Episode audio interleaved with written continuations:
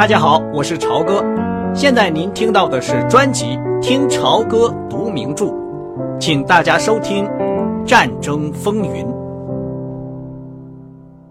对美国作战，摘自《失去了的世界帝国》，希特勒的失策。十二月十一日发生了最后的灾难。经过四天连历史本身都吓得不敢透气的踌躇以后，阿道夫·希特勒召集国会对美国宣战了。富兰克林·罗斯福在十二月八日向国会发表宣战演说时，连提也没有提到德国，这是有道理的。他的国家所掀起的汹涌澎湃的战斗热情，是百分之百的针对着可耻的日本。如同一向所做的那样，这个狡猾的总统连一英寸也不会超过舆论的范围。在这焦灼不安的四天里，我们参谋本部的一些人认为，珍珠港的袭击对我们可能证明是战争的重大转折点。可以想象，美国会从欧洲整个的转过身去应付日本。罗斯福所制造的歇斯底里的战争压力。都会发泄到太平洋去，停止租借法案。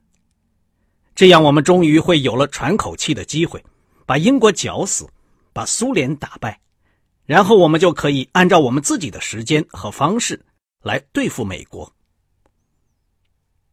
然而，元首却受到日本的强大压力，要他尊重所谓三国公约。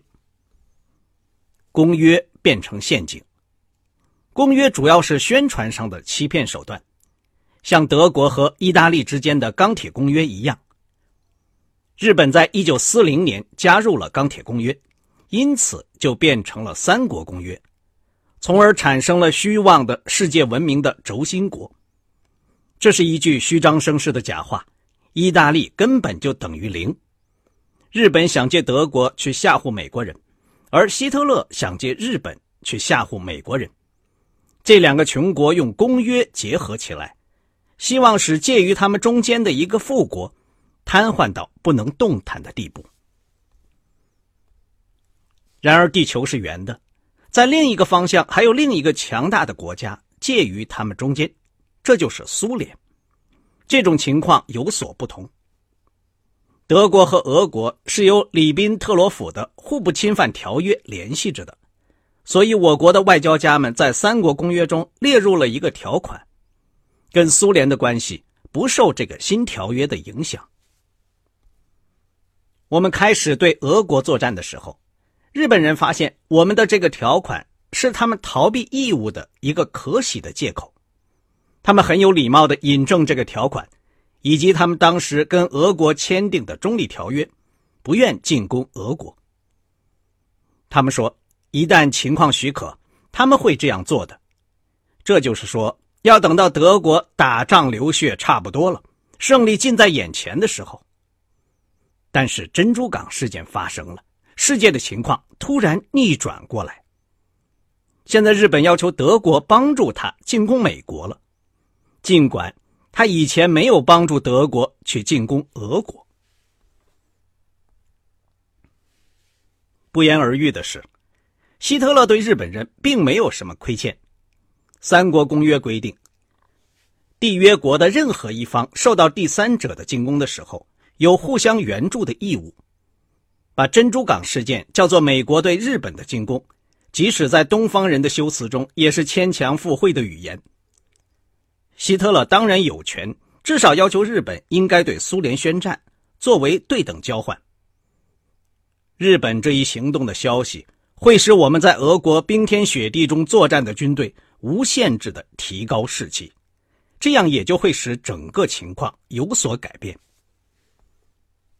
但是希特勒从来没有提出这个要求，他让日本跟俄国继续保持中立，而他自己却把德国人民投入对美国的战争。随着这一个叫人迷惑不解的失策。元首把他的历史性的胜利和帝国的前途抛弃了，为什么？元首到柏林去宣战的时候，我本人正飞往莫斯科前线进行空中视察。十二月中旬，当我又在狼穴里见到他的时候，他把美国看作花花公子，毫不放在心上。有一天晚上吃饭的时候，我也在场。他把美国叫做一半犹太化、一半黑人化的一个杂种民族，不可能进行重大的战争。他得意洋洋地说：“美国忙于应付日本，大概很快就会被打败，他不可能还有机会干预欧洲的事情。”这就是他说的话。但是我那个时候相信，现在依然相信，这些话都是他叫部下高兴的胡说八道，不然就是自欺欺人。跟日本的领袖们不一样，希特勒深知一个关于美国的决定性的军事事实。且勿做那种唤醒和团结这个混乱的、爱争吵的、奢侈腐化的巨人的事情。但是珍珠港事件，却做到了这点。这场战争根本上是一盘以人和国家为棋子的棋赛，是两种意志和两种世界观的较量。自从1933年以来，阿道夫·希特勒和富兰克林·罗斯福就已经在下这盘棋了。在工厂、人口、盟国和天然资源方面，希特勒一开始就让掉了一个居两个足，那就是工厂、人口、盟友和自然资源。这些条件逼得他采取虚张声势和不顾一切的方式，而那个坐在轮椅里的人却能够慢慢的、小心的挪动着棋子，等待他的对手用拙劣的赌博使自己失败。年复一年，希特勒仿佛很出色的胜过了罗斯福。他在一九三九年之前的不流血的胜利，他对波兰和西欧的迅速征服。以及1941年他对俄国欧洲部分的惊人的占领，使这盘棋局大大的对他有利。正当阿道夫·希特勒眼看就要将死对方的时候，日本突袭了珍珠港。这正是罗斯福一直在等待着的机会。我知道有一种习惯的说法，说希特勒觉得我们既然事实上已经在大西洋跟美国作战。为了威望的缘故，要用宣战把罗斯福打倒。还有人甚至认为，对美国宣战是一个提高士气的聪明举动，使公众不去注意我们在东线的停顿和挫折。但是这些推测都忽视了我们没有要求日本对俄国作战的这个致命的弱点，以及当时这篇宣战书的措辞。这个缺乏政治家风度的文件。是出于绝望和愤怒，而对罗斯福发出的一声长长的呐喊。我一直认为，希特勒是看到这盘棋已经出乎意外的失去赢的希望了，于是一怒之下，就把棋盘踢翻在地。德国的结局，其他的作者们跟着丘吉尔的说法，把战局的转折点放在一年以后。归结在三件同时发生的事件上：斯大林格勒、阿拉明和北非的登陆。当时战场上已经有明显的转机，然而真正的转机还是珍珠港事件。毫无疑问，只是到了一九四二年，在珍珠港事件和莫斯科受阻很久以后，我们才获得了巨大的胜利。把我们短命的帝国扩大到惊人的最远的地方。我们的潜艇差不多完全控制了大西洋，把整个英美舰队击沉在海底。我们的军队开进高加索、里海和尼罗河。我们精力充沛的盟国日本，在迅速的辉煌胜利中取得了他的东亚帝国。但是在获得这一切胜利期间，一个记忆常常萦绕在我的心中，这就是珍珠港事件刚发生以后，我飞往莫斯科前线的空中旅行。我在空中看见德国的坦克、卡车和炮车，在几百英里荒凉的平原上蹒跚而行，在阴郁而低沉的俄国太阳下面冻结在泥沼里，深陷在雪地中。我看见躺在雪地上的死马，我们的士兵。用刀砍碎他们冻硬的尸体，吃他们的肉。我们的飞机往往降落在一群成年的和非常年轻的士兵中间，他们穿着破烂的灰绿色夏季军服，冻得发抖。他们在汽车下面燃起一堆火，使发动机的散热器免于冻裂，使汽油免得冻成块流不出来。我听到他们没完没了的抱怨缺乏靴子、厚袜、手套、防冻剂，以及一种。据说可以使坦克上的望远镜转动的软膏。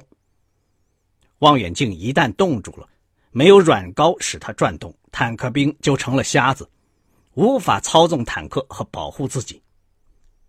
那些冷得发抖的士兵，穿着戈培尔征木来运到前线的女人皮大衣和皮毛围巾，实在是太可怜了。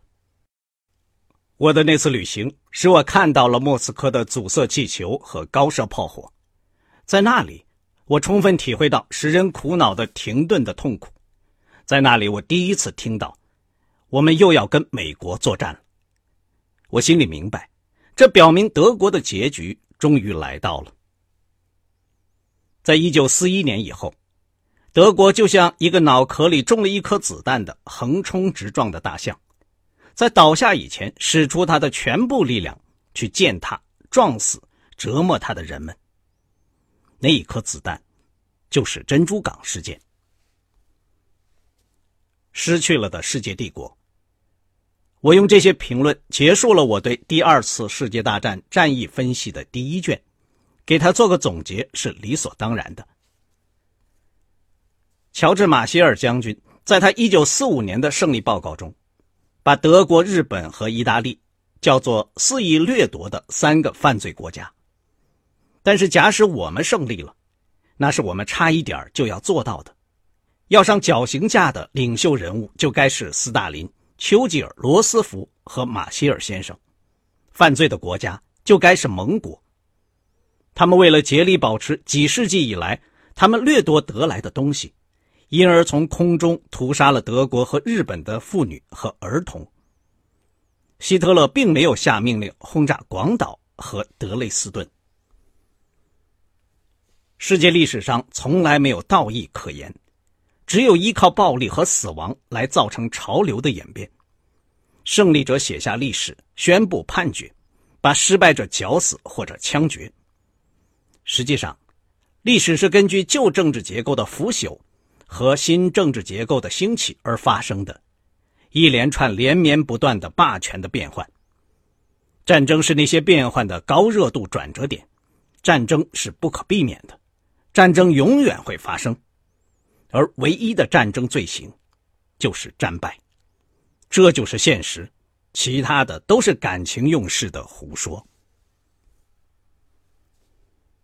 我们自始至终跟随着阿道夫·希特勒，从难以相信的胜利，直到空前的灾难，从珍珠港事件到柏林的陷落，因为他就是我们民族的命运，他是一位浪漫主义的理想家。一位鼓舞人心的领袖，抱着到达人类可能的新高度和新深度的伟大梦想，而同时，他又是具有钢铁意志的冷酷的谋略家。他是德国的灵魂。我们是一个富于幻想的民族，希特勒便是德国幻想的化身。如果不正视这一事实，我们民族的真实历史就永远也写不出来。元首有他的缺点，包括确切的嗜好残忍、某种根深蒂固的小资产阶级粗鄙，对他自己军事才智的夸大评价，以及人所共知的令人遗憾的反犹倾向，这些都是这位具有世界历史意义的人物的缺点。但是人类，没有谁是完美无缺的。英译者案，阿尔明·冯龙。把他对第二次世界大战战役分析的两卷著作，正确的以珍珠港事件作为分水岭。在失去了的世界帝国中所包括的时期内，一场欧洲战争以差不多的阵容，像第一次世界大战那样猛烈的进行着。所以，温斯顿·丘吉尔把它叫做休战以后的继续。这两次大战合在一起，成为一次新的三十年战争。但是这整个期间美国没有参加进去。到了珍珠港事件以后，我们已经深深的陷进战争里面，因而成了第一次的全球性战争。但那是另一篇故事了。龙的第二卷书的梗概，书名《世界性的大破坏》，最近已经在德国出版，主要分析德国的失败和崩溃，但是并没有得到多大的成功。他对希特勒的总结性的评价忽略了一两个小地方。这个能干而坚决的杀人狂，利用现代德国作为他的屠杀工具，直接造成两千五百万到三千五百万人的死亡。这个数字永远不会精确的计算出来。为了制止他，全世界耗费了亿万美元，或许达到了一万亿美元。倘若德国人把这个怪人关进疯人院，而不是把他抬举成为他们崇敬的领袖，并投入他们的全部力量支持他十二年之久的话，这些死亡和这些浪费本来不会发生。在历史的记载中，希特勒无疑是最坏的说谎者、骗子、破坏者和世界编年史上的最大规模杀人的凶手。龙应该在希特勒的缺点中间提到这些事实。通往娜塔莉卧室的一扇门敞开着，因此希特勒的尖利叫喊声把孩子惊醒了。娜塔莉在起居室里已经把收音机的声音放低，但是元首突然一声尖叫：“罗斯福！”把他和艾伦吓得吃惊的面面相觑。路易斯。抽抽噎噎的哭起来。他终究是个疯子。穿着浴衣、围着围巾的艾伦·杰斯特罗沉重的在扶手椅里坐下，两只凹陷的、发红的眼睛淌出泪水，摇着头，颤动着手把茶杯举到嘴边。希特勒还在厉声吼叫，嘲骂着，忽而声音放低，忽而大声呼喊，极其机敏、动人、有力。然而是个疯子，我承认，以前我从来没有了解到这一点，我还认为他是装腔作势呢。娜塔莉对他的叔叔略带轻蔑的看了一眼，然后走到他的孩子那边去。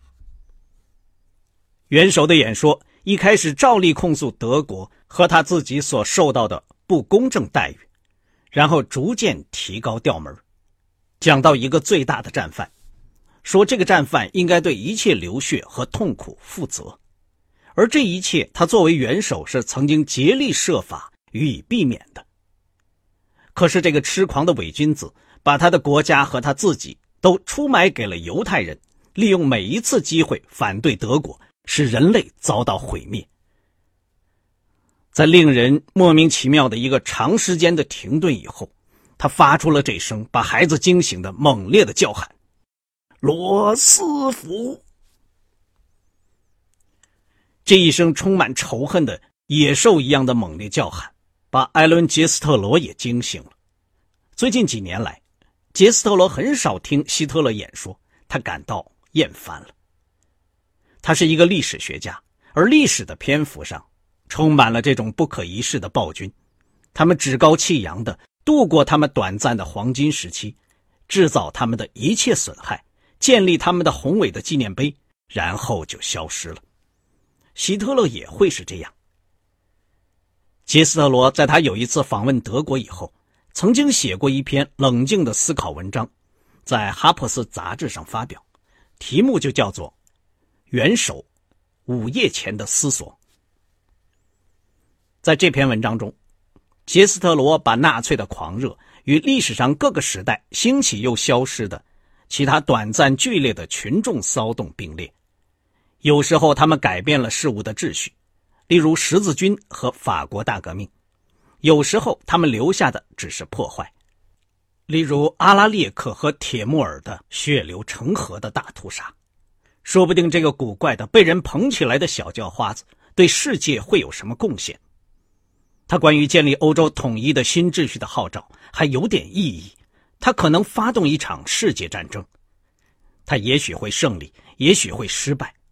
但是无论怎样，最后他还是要死去，世界还是要继续前进的。上帝，杰斯特罗以调皮的嘲讽使用这个名词，来表明世事的随波逐流。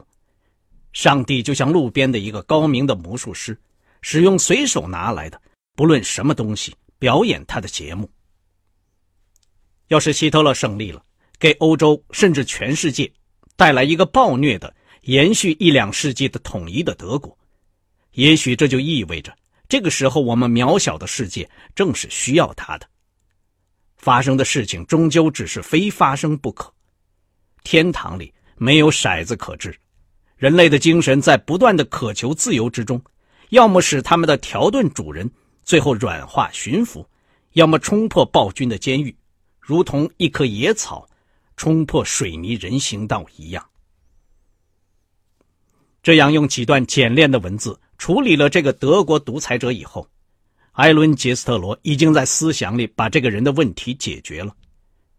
这一天，由于喊叫了罗斯福的名字，希特勒又在艾伦·杰斯特罗的思想里冒了出来。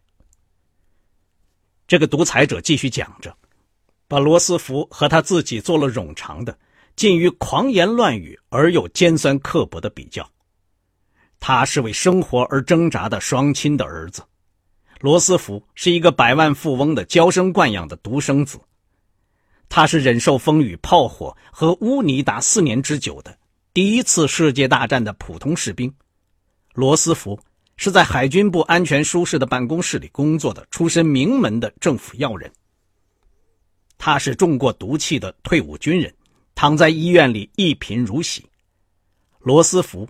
是战后把遗产增加了一倍的一个狡猾的金融投机家。他是一个战败的、屈服的民族的恢复者和重建者。罗斯福是一个经济补锅匠，用他的想入非非的新经济计划来营救一个富国。他是对于过去罪恶的勇敢的纠正者，像救世主一样的欧洲统一者。罗斯福。是力图不管将来而维持犹太人世界霸权的一个主要战犯。艾伦·杰斯特罗听着这种凶狠、疯狂、奇怪的首尾一贯的妄想，他的哲学上的立足点开始动摇，最后有些惊恐起来。